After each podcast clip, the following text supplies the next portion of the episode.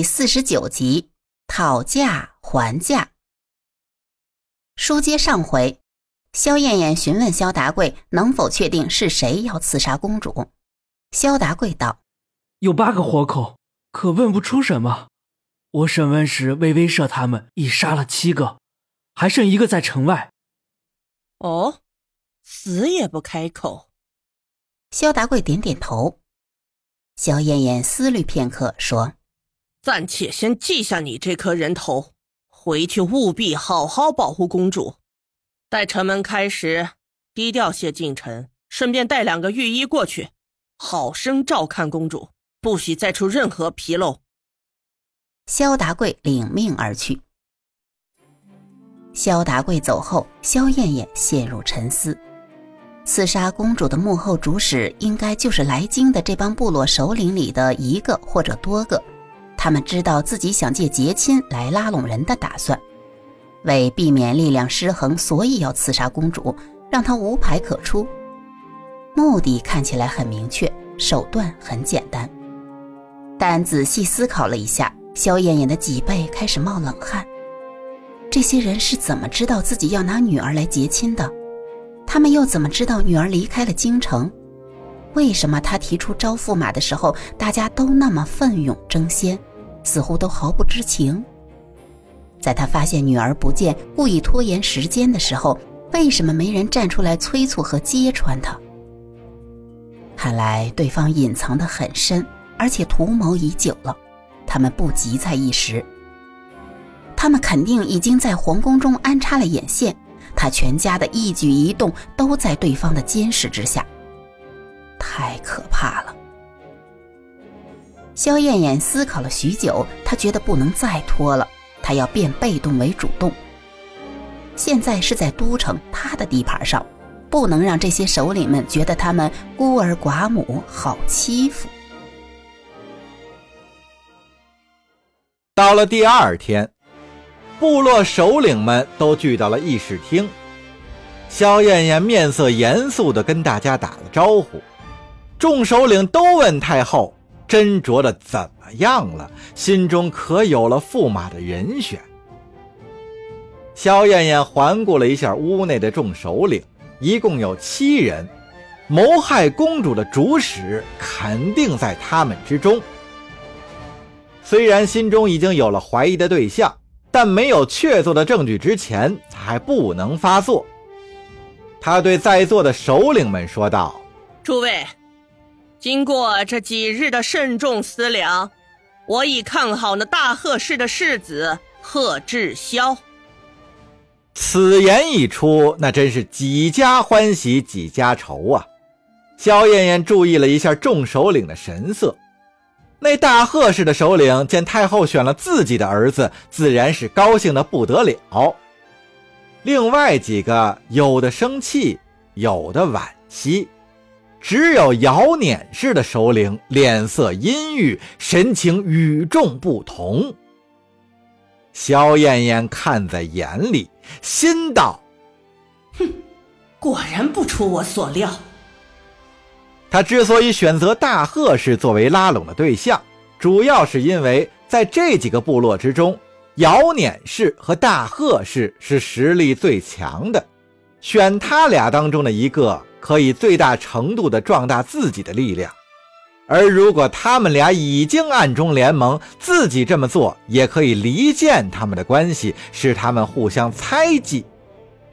果不其然，自己这么一说，那姚碾氏的首领神色就不自然了。那姚碾氏首领心中很是愤懑，他心里清楚，太后要拉拢的。肯定是他们姚碾氏或者大贺氏，因为他们两家的实力最强。想当年，姚碾氏的祖辈也风光过，在耶律家族一统契丹部落之前，他们的祖辈也是契丹各部落的联盟领袖，后来被耶律阿保机打败，沦为了二等氏族。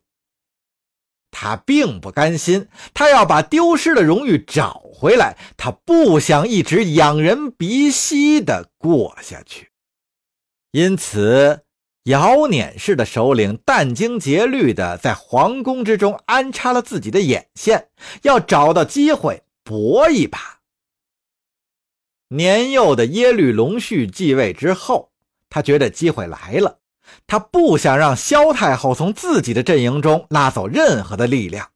他知道其他的部落都在观望，关键的时刻难以指望他们，但是也不能让他们站到太后那边去。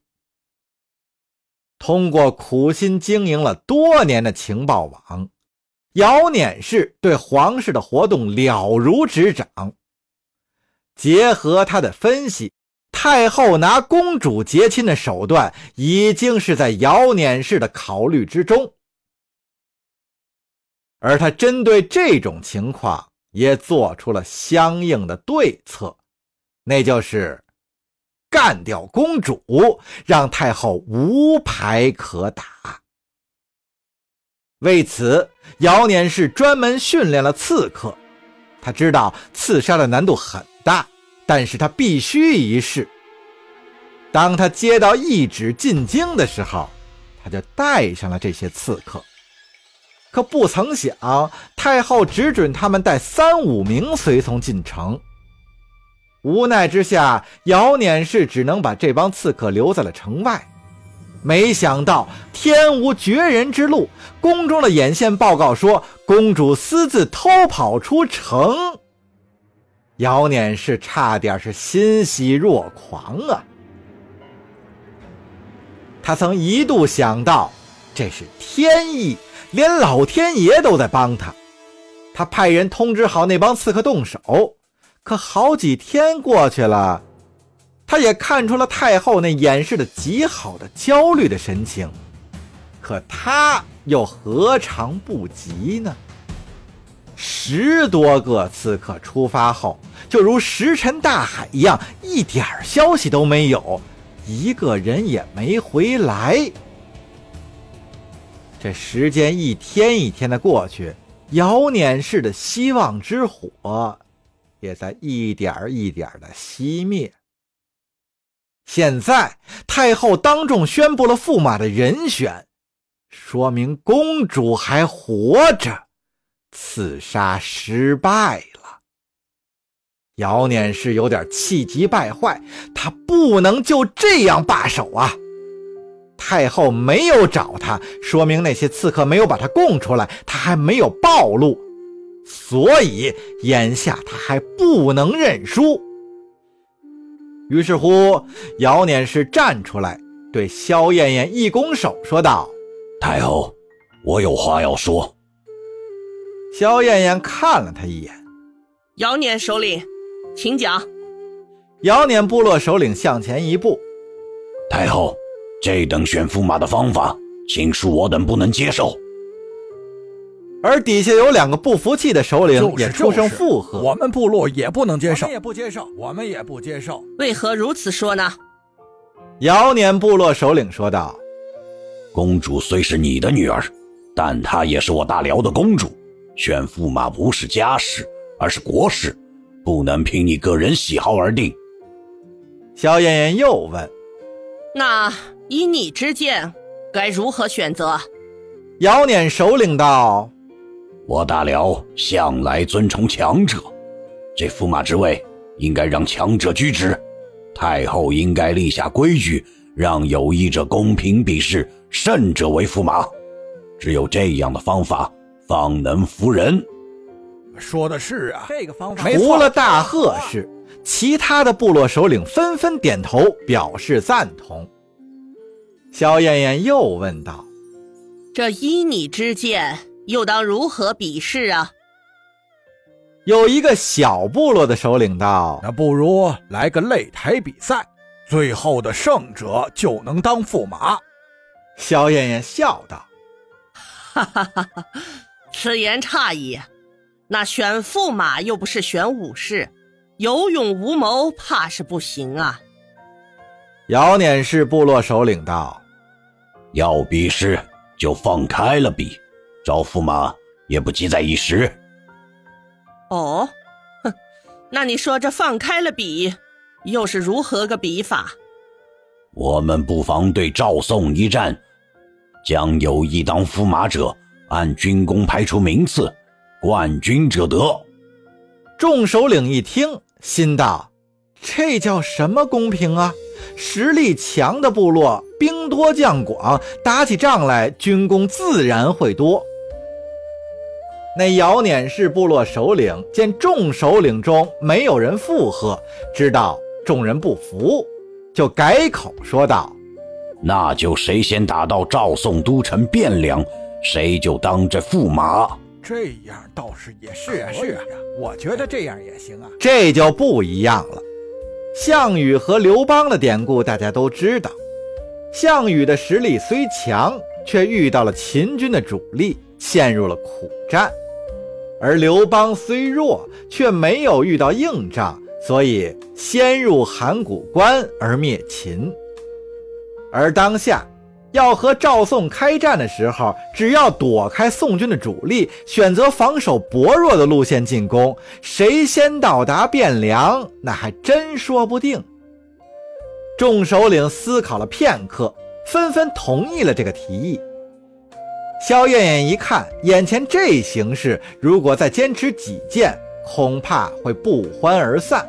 他只好说：“诸位，刚才我只是说看好的大贺世子，还未曾完全下定决心。既然姚碾首领有这个提议，大家也都同意，那就这么办吧。不过这赵宋一战说起来简单，实际准备起来还是要多方考量。”我们也不能各自为战，瞎打一通。今日就到此，各位首领回去也好好考量考量。等明日，我们详细再议如何攻打赵宋。